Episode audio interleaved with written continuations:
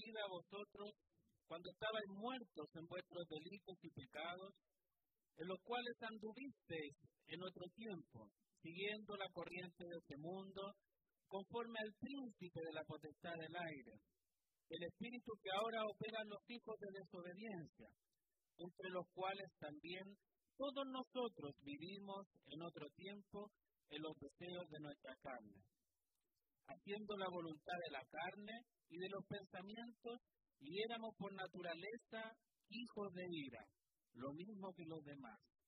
Pero Dios, que es rico en misericordia, por su gran amor con que nos amó, aun estando muertos en pecado, nos dio vida juntamente con Cristo.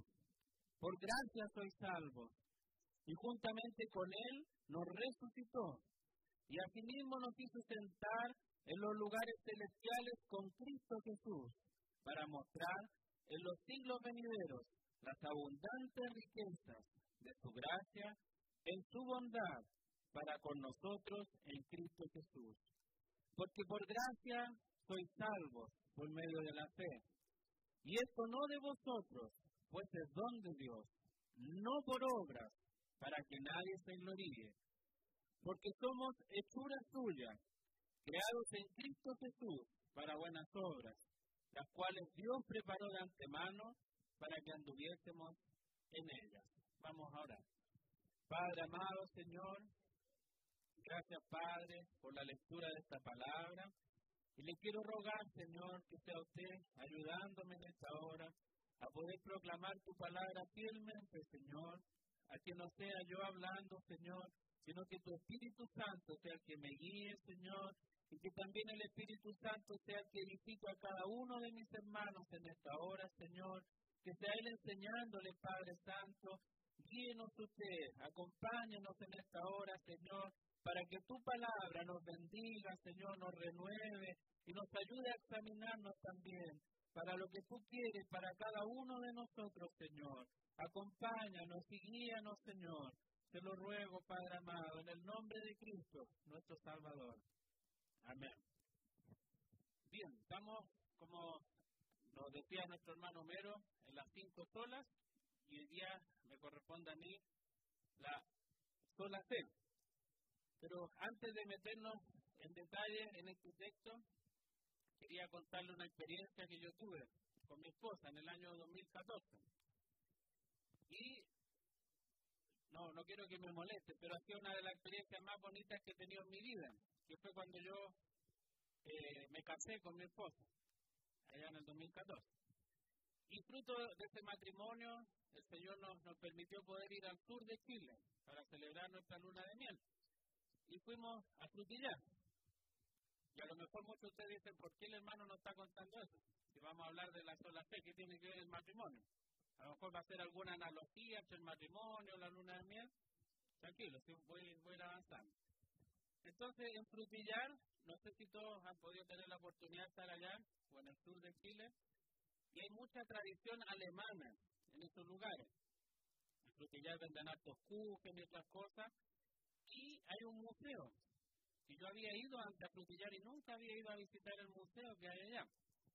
Y una muy bonita experiencia porque muestra esa cultura alemana, cómo influyó allá en el sur de Chile.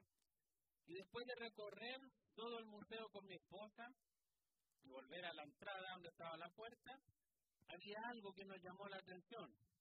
Y al lado de la puerta colgado había una indulgencia.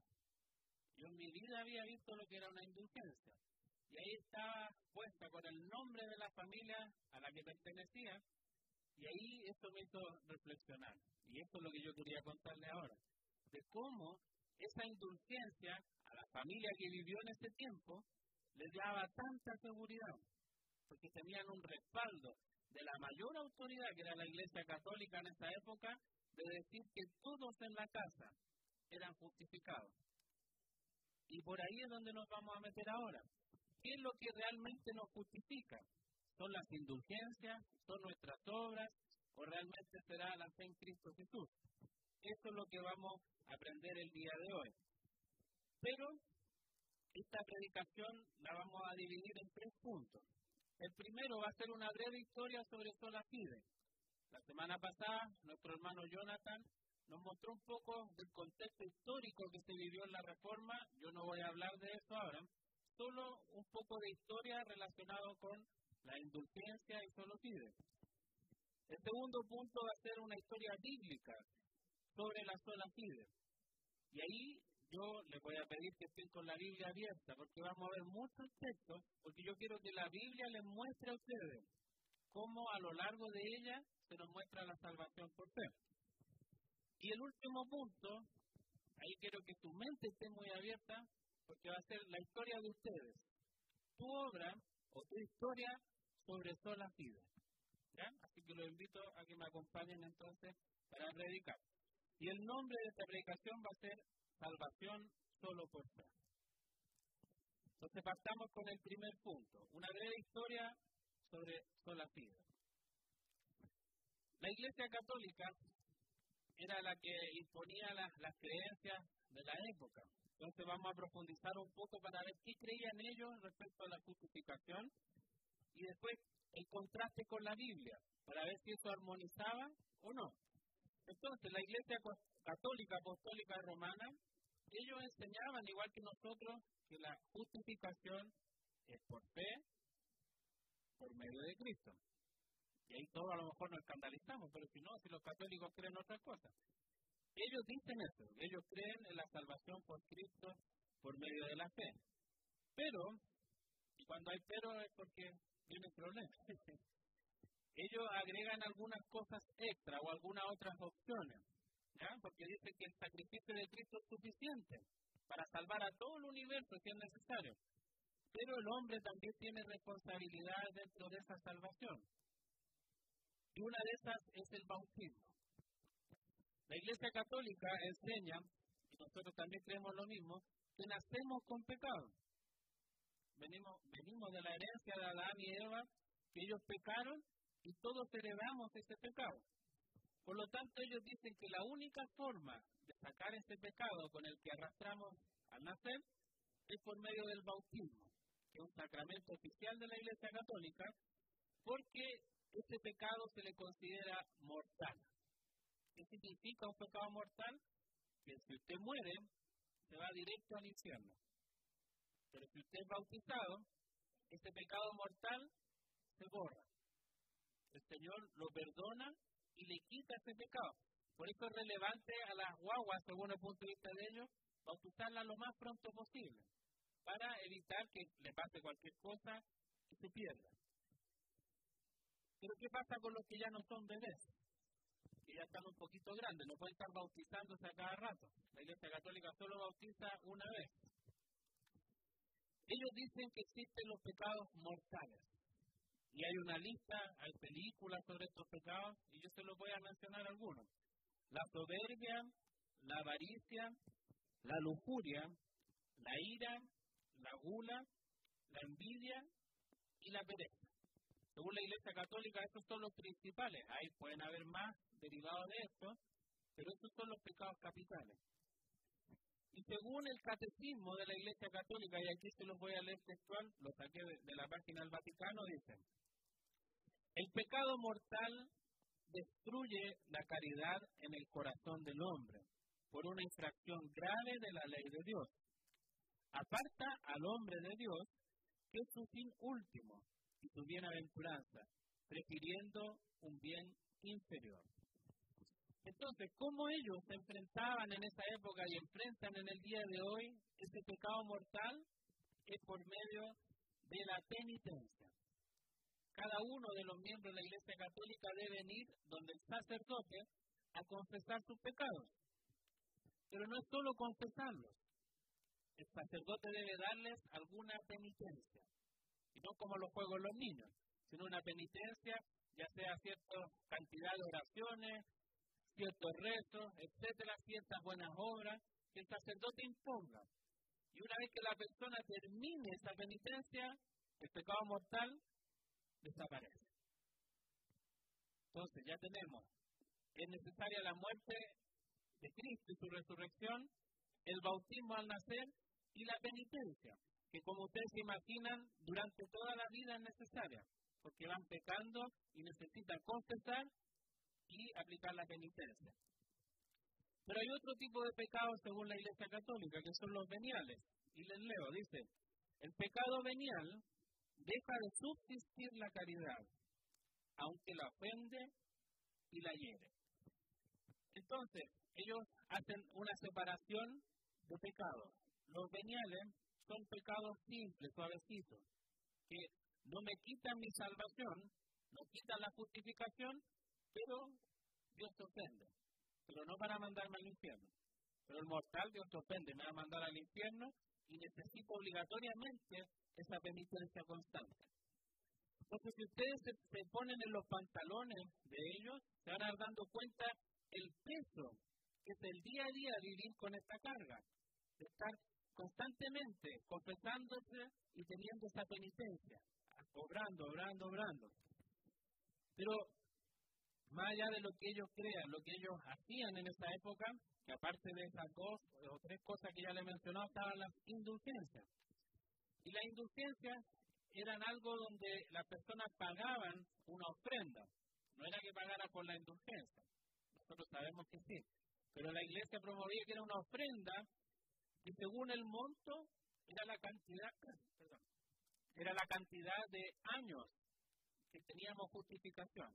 O sea, si usted era una persona muy pudiente y pagaba millones a la iglesia, tenía muchos años, incluso después de muerto, para asegurar su justificación. Y si su bolsillo era tan generoso, aseguraba a la familia. Si era muy generoso, podía ir un poquito más allá. Entonces, estos cuatro puntos son los que la Iglesia Católica enseña respecto a la justificación. Pero ¿qué dice la Biblia? ¿Qué dice la Biblia respecto a separar pecados? hablar de unos mortales, otros veniales. Entonces le invito a que abra su Biblia. Vamos a leer Primera de Juan, capítulo 3, versículo 4.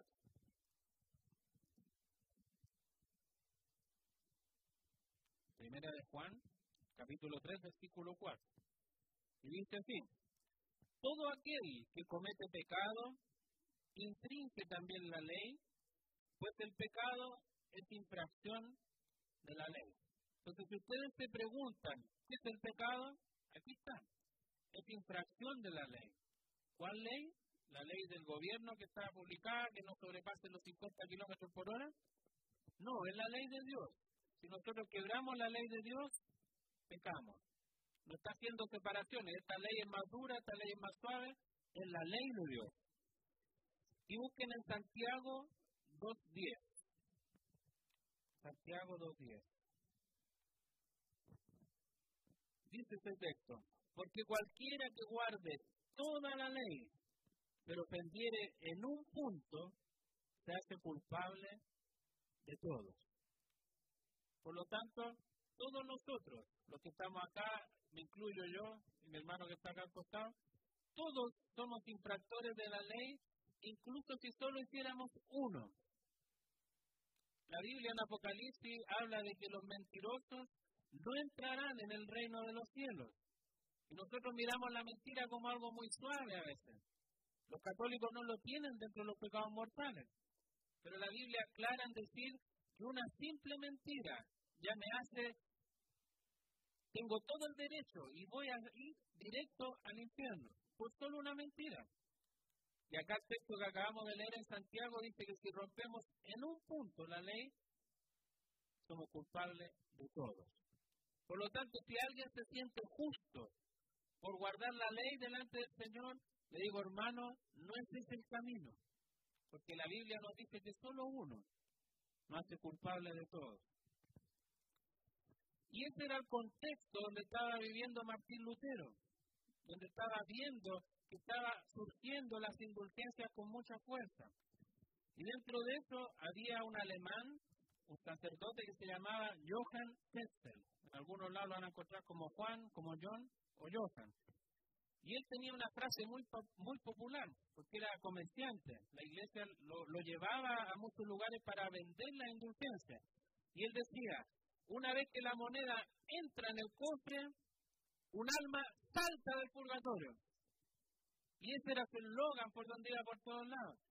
Imagínense la esperanza para las familias que tenían a sus familiares en el purgatorio, según la enseñanza católica. Entonces la esperanza que él transmitía, solo eche la moneda y ¡pum! sale su familia del purgatorio felices. Eso era lo que se estaba promoviendo. Y ahí donde Martín Lutero también empezó a creer eso, porque era sacerdote de la iglesia. Pero algo lo empezó a inquietar. Nosotros sabemos que ese algo es Dios. Dios empezó a inquietar a Martín que veía que esas prácticas no estaban de acuerdo con lo que enseñaba la palabra. Entonces, él era una persona que los sacerdotes no lo querían tener muy cerca Porque Martín Lutero todos los días como sacerdote se iba a confesar con otros sacerdotes. Y la historia relata que Martín Lutero no pasaba cinco minutos confesándose. Pasaba horas. Imagínense, todos los días ir a ver al sacerdote y confesarse horas. Y él, a diferencia de sus otros compañeros, los demás se confesaban porque había deseado el pan del otro en la comida, porque bebió una copa de vino, eran cositas muy sutiles las que decían los demás sacerdotes. Pero Martín iba a la palabra, a los diez mandamientos, partía con el primero y le decía al sacerdote, no le daba a Dios en primer lugar. Y empezaba a reflexionar qué significaba eso, y confesaba. Después pasaba al segundo, no adorar ídolos, y empezaba a reflexionar sobre eso, y así sucesivamente hasta los diez. Y eso lo hacía en horas.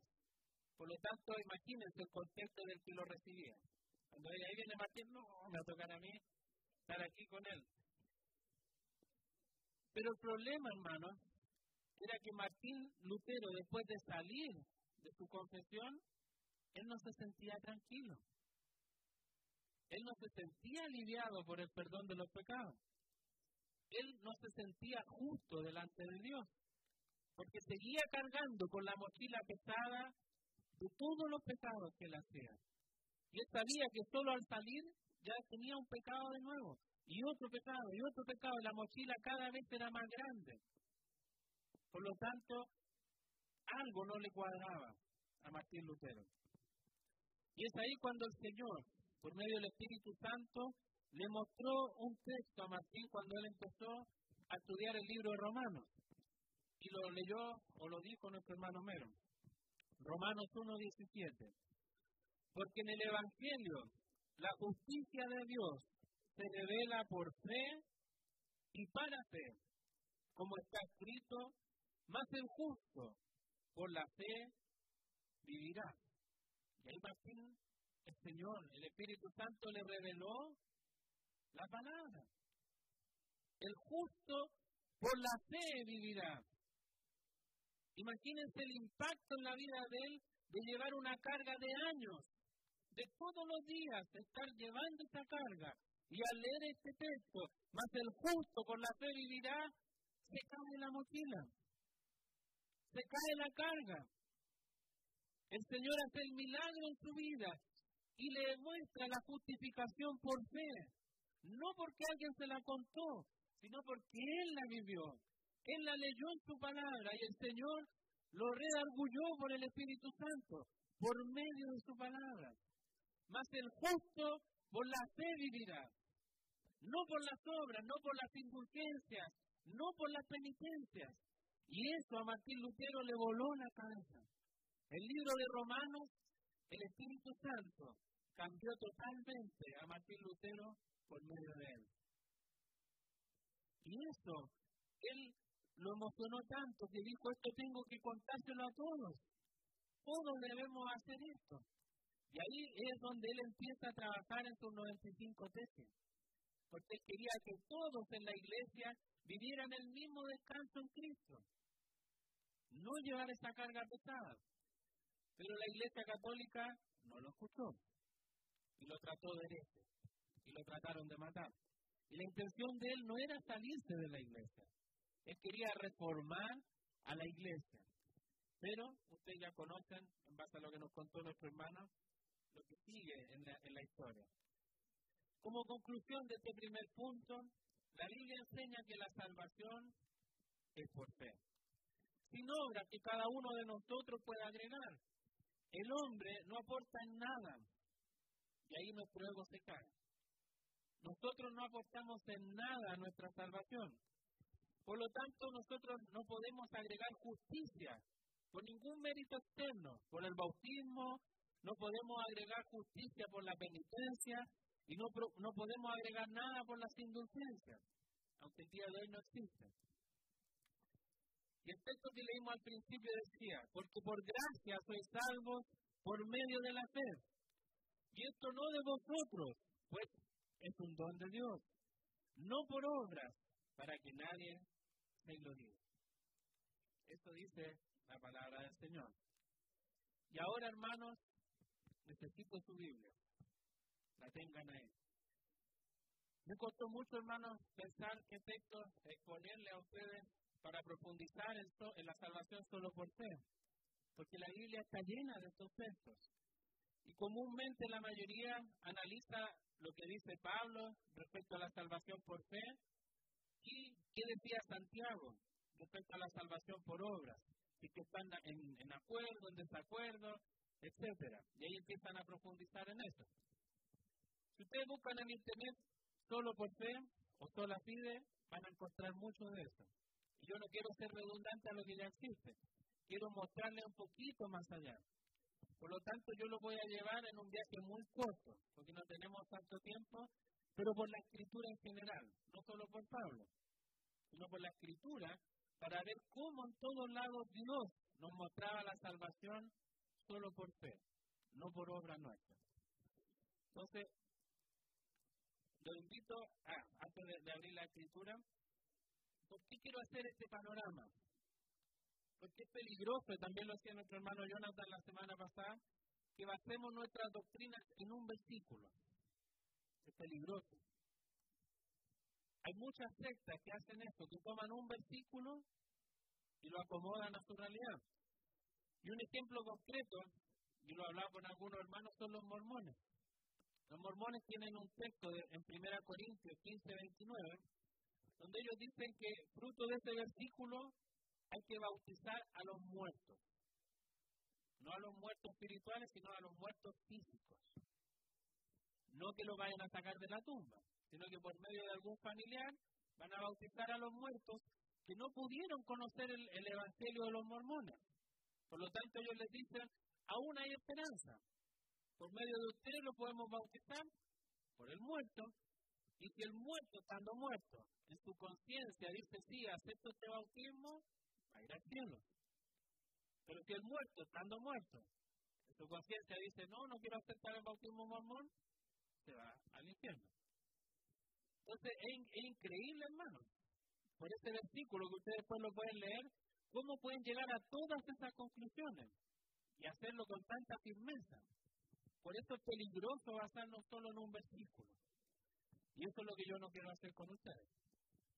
Entonces, vamos a partir con un texto muy conocido para los evangélicos que está en Génesis 3.15. Yo creo que algunos se lo saben de memoria. Pero los que no se lo saben, busquemos. Génesis 3.15.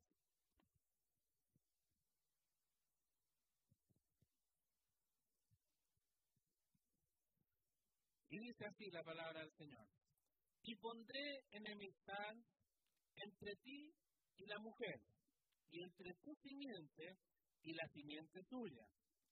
Esta te herirá la cabeza y tú le herirás en el calcañar. Los que no, no están familiarizados con este texto deben decir, ¿qué tiene que ver esto con la salvación por fe? Esto está dentro del contexto cuando Dios va a dar el castigo por el pecado cuando Adán y Eva desobedecieron. Adán y Eva fueron los únicos seres humanos que tuvieron libre albedrío. Y aquí a lo mejor algunos todavía no profundizan en eso. ¿Qué es el libre albedrío? Es que yo libremente puedo escoger seguir a Dios o no escogerlo. Tengo absoluta libertad. Nada me está influyendo externamente para seguir a uno o a otro. Adán y Eva, como no tenían pecado, tenían absoluta libertad de decir, obedecemos a Dios o no lo obedecemos. Ustedes conocen. Ellos no obedecieron a Dios. Prefirieron ir y quebrar el mandamiento. Dios le había dicho a ellos, de todo árbol del huerto podrás comer, mas del árbol de la ciencia del bien y del mal no comerás, porque el día que de él comieres, ciertamente morirás.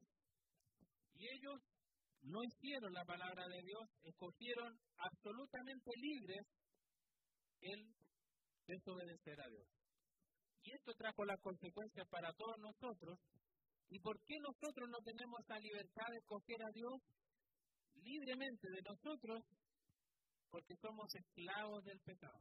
Todo el mundo es esclavo del pecado y tiene una influencia que no lo deja buscar a Dios.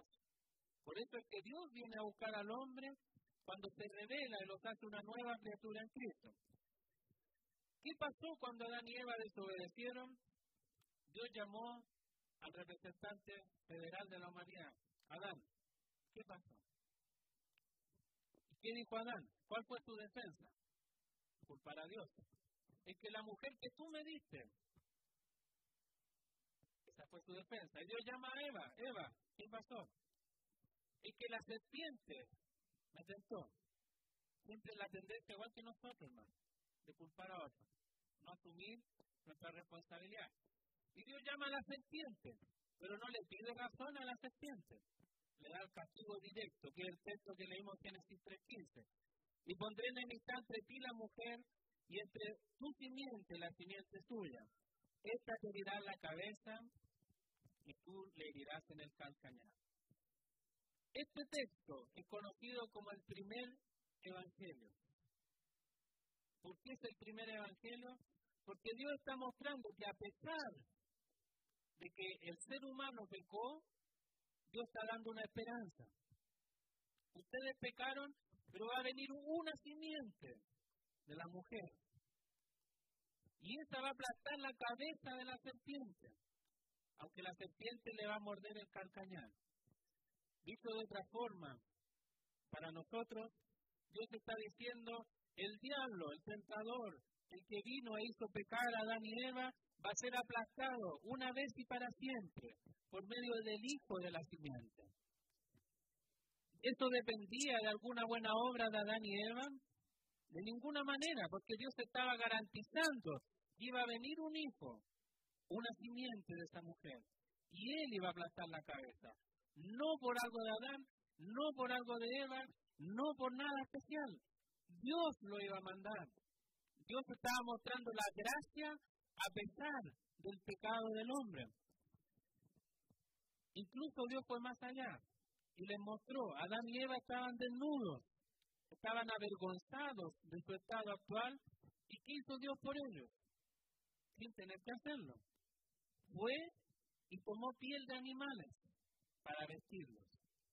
Eso significa que animales inocentes murieron por los culpables. Un inocente murió para que el culpable fuera vestido nuevamente. ¿Les suena algo así? Dios siempre ha venido mostrando su gracia por medio de su palabra. Y el diablo también entendió el mensaje de Dios pero no con la profundidad que Dios sabía. Y el diablo desde ese momento empezó a tratar de matar al hijo de la simiente para evitar la consecuencia iba a venir para él. ¿Qué pasó entre Caín y Abel?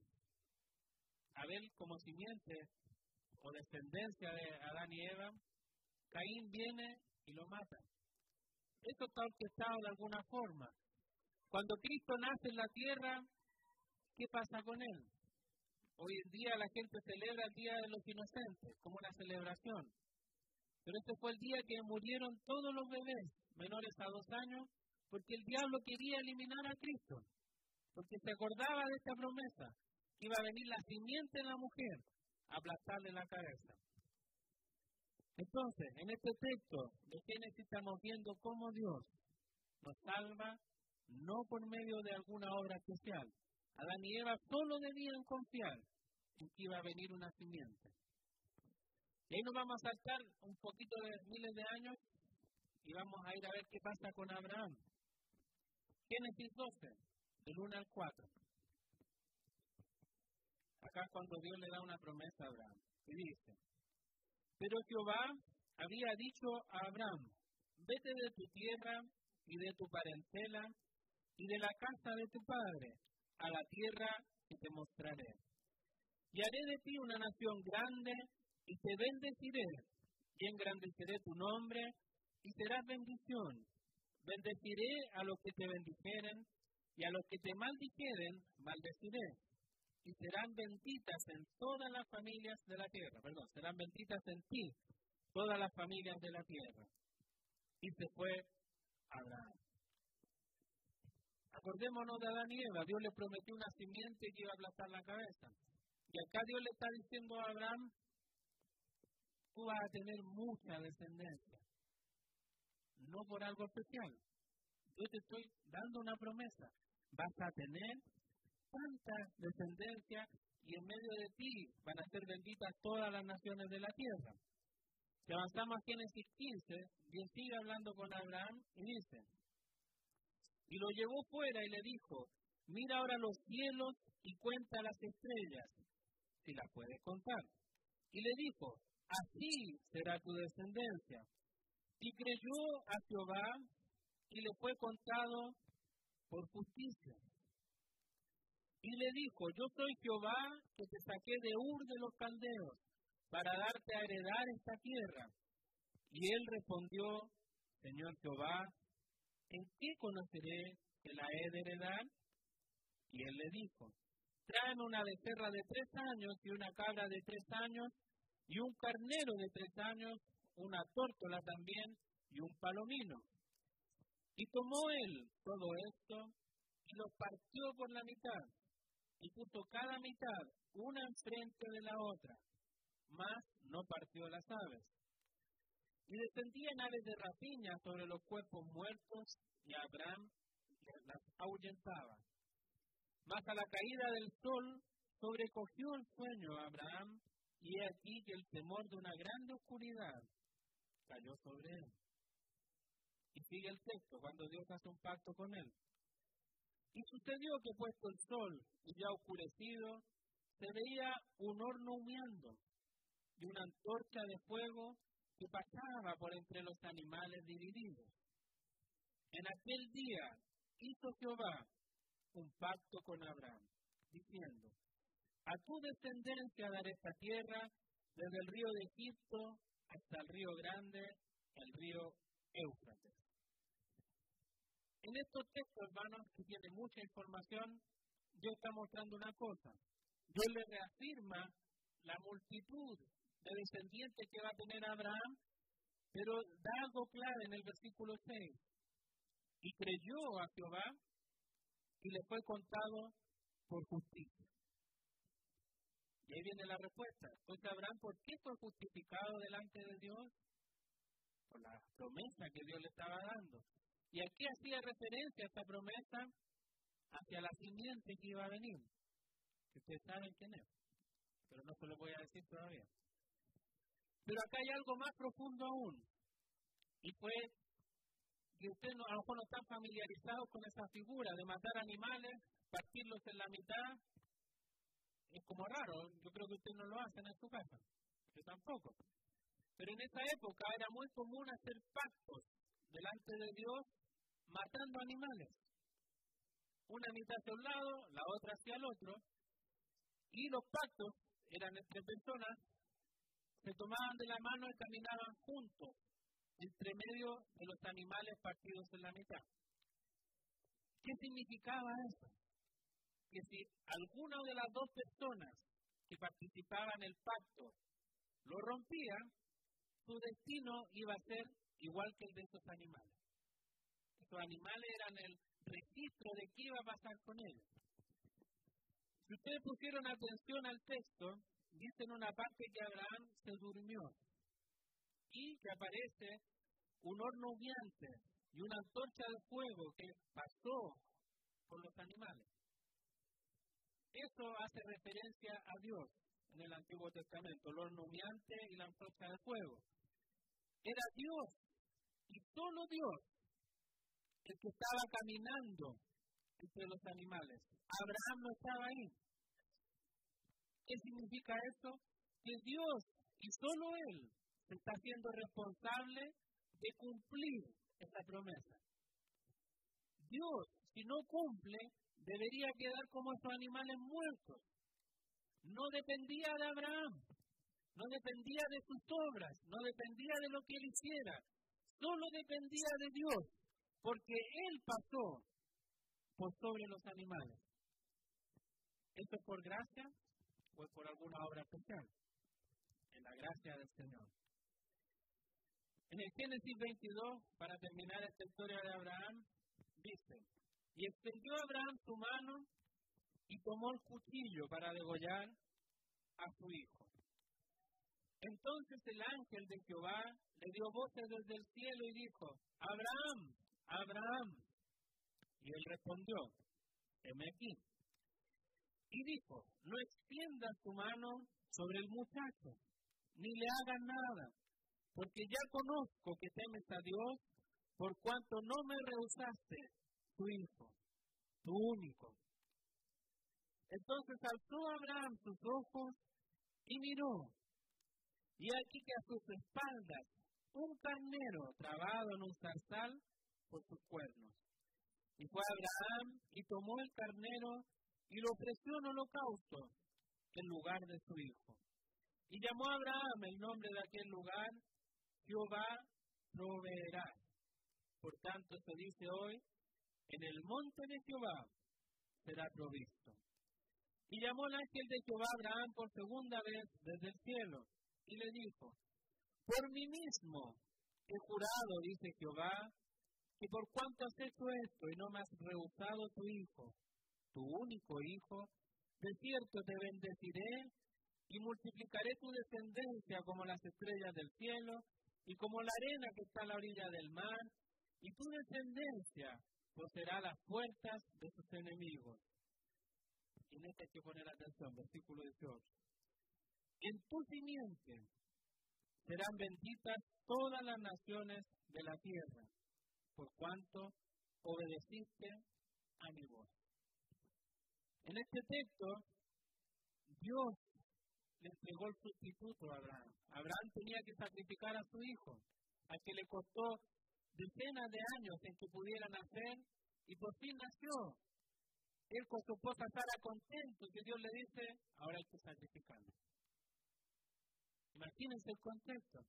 Dios le prometió una descendencia enorme y ahora Dios le dice hay que matar a tu único hijo. Imagínense eso, los que son padres. Y Abraham fue obedeciendo a Dios tenía a su hijo listo y dispuesto, cuchillo en la mano, hermano. Y Dios lo frena. Y Dios pone el sustituto. Cada uno de nosotros merecemos lo mismo que merecía el hijo de Abraham, estar ahí como sacrificio por nuestros pecados. Pero Dios, sin que el hijo lo mereciera, sin que Abraham lo mereciera, trajo al sustituto trajo al que había de morir. ¿Y qué pasa con David? Ahí es tarea para la casa. Segunda Samuel 7 habla del pacto de Dios con David. Y en este texto Dios le muestra a David que va a tener descendencia y que Dios le va a dar la tierra a esa descendencia. Y no solo le va a dar la tierra, sino que dice que su simiente va a construir el templo. Y no solo va a construir el templo, sino que va a ser rey. Y ese reinado va a ser eterno. Salomón, ustedes saben, fue hijo de David, construyó el templo, pero murió. Salomón fue rey. Pero acá Dios está hablando un poco más allá.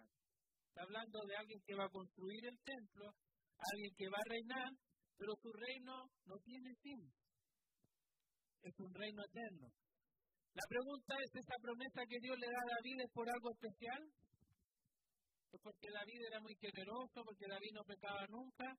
Era solo por gracia que Dios le estaba dando esta promesa a David, de que iba a venir un rey, que iba a reinar eternamente. Y Pablo en Gálatas dice en Gálatas 3, 16 al 18. Ahora bien, a Abraham fueron hechas las promesas y a su simiente. No dice y a las simientes como si hablase de muchos, sino como de uno. Y a tu simiente, la cual es Cristo. Esto pues digo, el pacto previamente ratificado por Dios para con Cristo, la ley que vino 430 años después, no lo abroga para invalidar la promesa.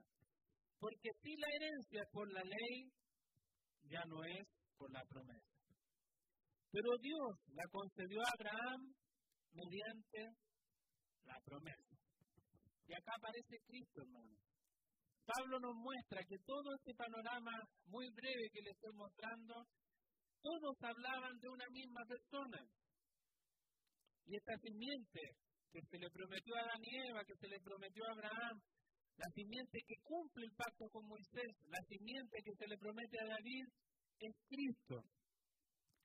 En Juan 3:16 al 18 dice, porque de tal manera amó Dios al mundo que ha dado a su Hijo unigénito, para que todo aquel que en él cree no se pierda, mas tenga vida eterna.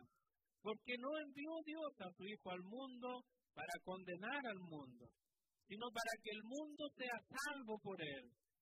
El que en él cree no es condenado, pero el que no cree ya ha sido condenado, porque no ha creído en el nombre del unigénito Hijo de Dios. Hermanos, en toda la escritura se nos habla de la salvación por fe en el Hijo de Dios, en la simiente, en Cristo nuestro Señor. Y por eso el texto que leía al principio decía, porque por gracia sois salvos por medio de la fe, y esto no de vosotros, pues es don de Dios, no por obras, para que nadie se gloríe. La fe en Cristo es la que salva. Es Dios el que merece toda la gloria, no nosotros, por ninguna obra, porque no lo podemos hacer. Ninguno de ellos lo hizo, porque Dios es el que promete, Dios es el que cumple, Dios hace hombre y muere por nosotros. La salvación es por medio de Cristo, es solo por fe, es solo por gracia y es solo para Dios la gloria. Y eso es el panorama que nos muestra la Escritura. Y ese es el segundo punto. Pero ahora yo quiero centrarme en ustedes, hermano, y en mí, obviamente. Primero, ¿cuál es tu historia? ¿Cuál es tu historia acerca sobre solo Fido? Hemos visto unos pequeños textos de la escritura, pero yo les pregunto directamente, hermano, ¿cómo está tu historia sobre haber sido salvado solo por fe en Cristo? Examinemos nuestra vida a la luz de esto. El texto que leía al principio, muchas veces nosotros lo citamos recurrentemente. Efesios 2 del 8 al 9. Pero nos olvidamos del versículo 10, que está ahí mismo. Y dice así, porque por gracia sois salvos por medio de la fe, y esto no de vosotros, pues es don de Dios, no por obras para que nadie se gloríe. Y aquí viene el 10, que pongamos atención porque somos hechura suya, creados en Cristo Jesús para buenas obras, las cuales Dios preparó de antemano para que anduviésemos en ellas. Volvamos a la pregunta. ¿Cómo está tu historia sobre haber sido salvado solo por fe en Cristo? Y acá este versículo 10 tiene que hacerle ruido, hermano. Dios nos creó como hechura suya, con un propósito. Él nos creó en Cristo Jesús para buenas obras. Y esas buenas obras no son de ustedes porque Dios las preparó de antemano para que cada uno de nosotros anduviésemos en ellas. Por lo tanto, todos nosotros, si creemos en Cristo, fuimos creados para buenas obras. Y ahí viene la pregunta, ¿cómo está tu historia de haber sido salvado solo por fe en Cristo. ¿Cómo están sus obras? Pablo escribió mucho sobre las obras en paralelo a la fe. Somos salvos por fe pero el cristiano obra. El cristiano guarda los mandamientos del Señor porque creyó en Cristo, no para ganar su justificación, por un fruto. Y aquí viene el texto de Santiago, y puede ser polémico, que dice, Santiago 2 del 14 en adelante, hermanos míos, ¿de qué aprovechará si alguno dice que tiene fe y no tiene obras? ¿Podrá la fe salvarle?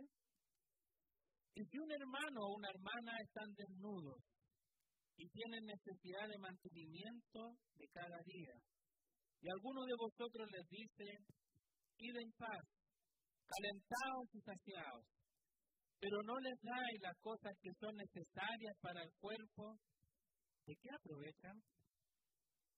Así también la fe, si no tiene obras, es muerta en sí misma. Pero algunos dirán, tú tienes fe y yo tengo obras, muéstrame tu fe sin tus obras y yo te mostraré mi fe por mis obras. Tú crees que Dios es uno, bien antes, pero también los demonios creen y tiemblan. ¿Mas quieres saber, hombre vano, que la fe sin obras es muerta? ¿No fue justificado por las obras Abraham, nuestro padre, cuando ofreció a su hijo Isaac sobre el altar?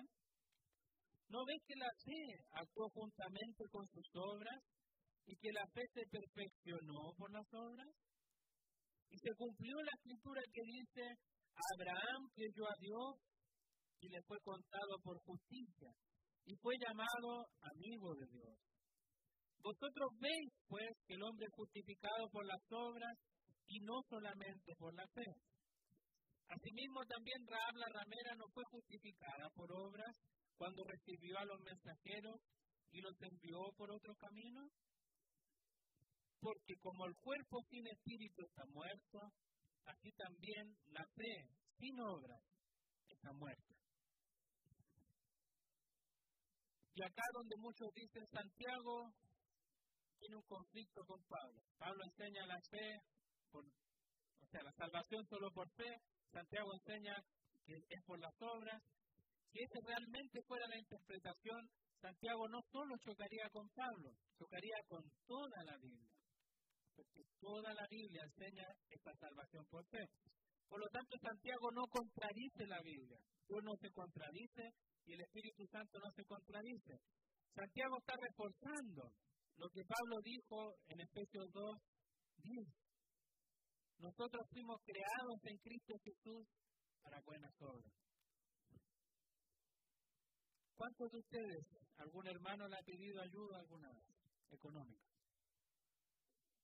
No me responden, solo piensen. Esto es lo que Santiago está mostrando acá. Y la reflexión de, están desnudos, tienen necesidad y le dicen, anda en paz. Nosotros hoy en día podríamos decir, voy a orar por ti, hermano. Señor te acompañe, que te vaya bien. Pero Santiago va más allá.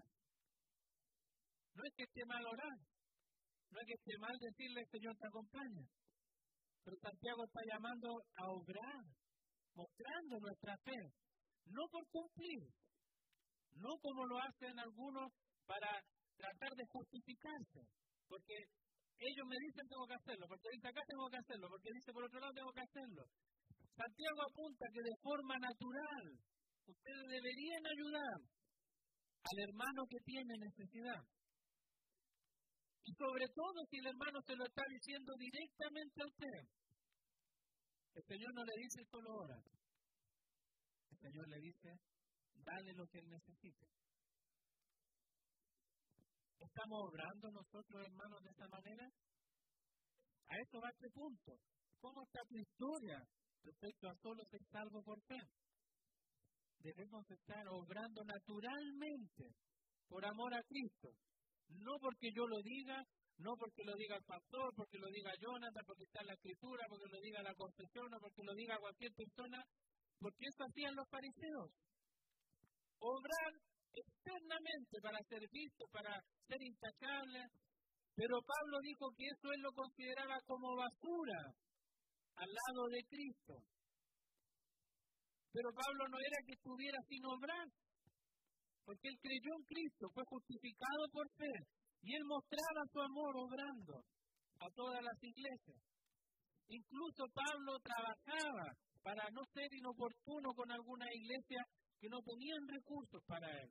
Pablo trabajaba porque él quería servir a Cristo, no quería ser impedimento para nadie. Así es un hijo de Dios que cree por fe. Y ahora los voy a bombardear con preguntas para que reflexionen. Y yo también, porque yo la escribí y reflexioné mucho sobre esto. ¿Cómo estoy obrando en el día a día? Por ejemplo, ¿están ayudando a algún hermano en necesidad? Para ayudar a algún hermano en necesidad hay que conversar con él. Entonces ahí viene una pregunta antes, no está escrita acá. ¿Estás conversando con tus hermanos para ver su realidad? Para ver si a lo mejor hay algo que lo que ustedes puedan aportar con los dones que el Señor le ha dado.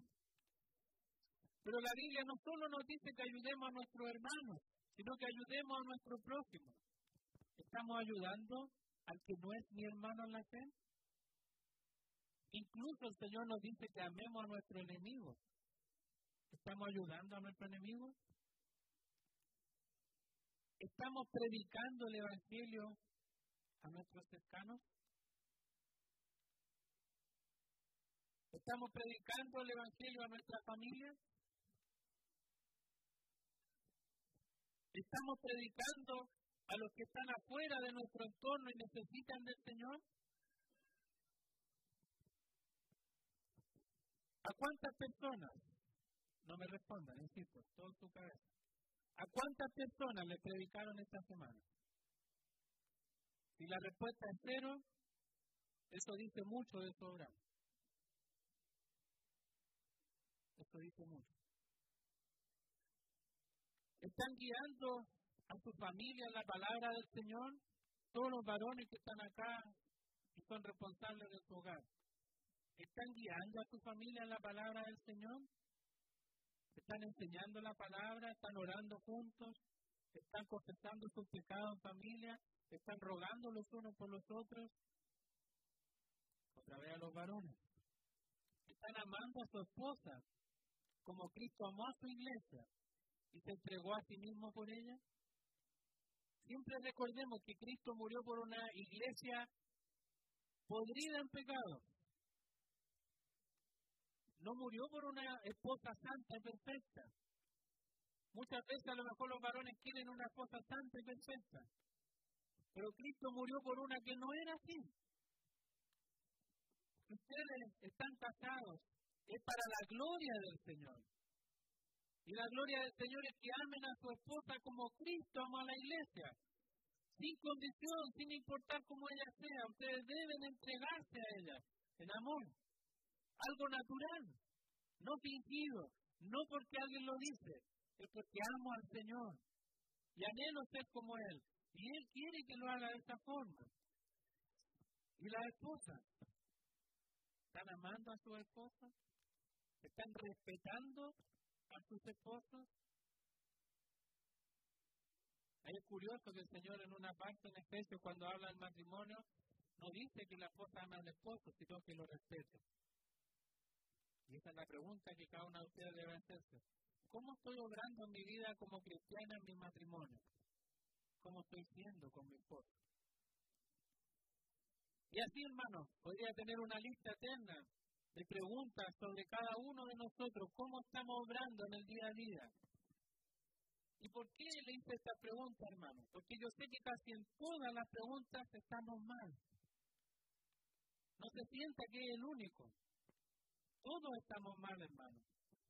Y eso para que veamos que si dependiera de nosotros, ninguno puede ir a la presencia de Dios y ser limpio delante de Él porque todos ofendemos a Dios diariamente y somos culpables de toda la ley. Pero algunos igual tienen, Dios, si yo voy a hacer algo bueno por mí, para que Dios descanse un poquito. ¿Qué la Biblia respecto a eso? Si bien todos nosotros somos como sociedad y todas nuestras justicias como trapo de inmundicia. Y caímos todos nosotros como la hoja, y nuestras maldades nos llevaron como viento. Isaías 64, 6.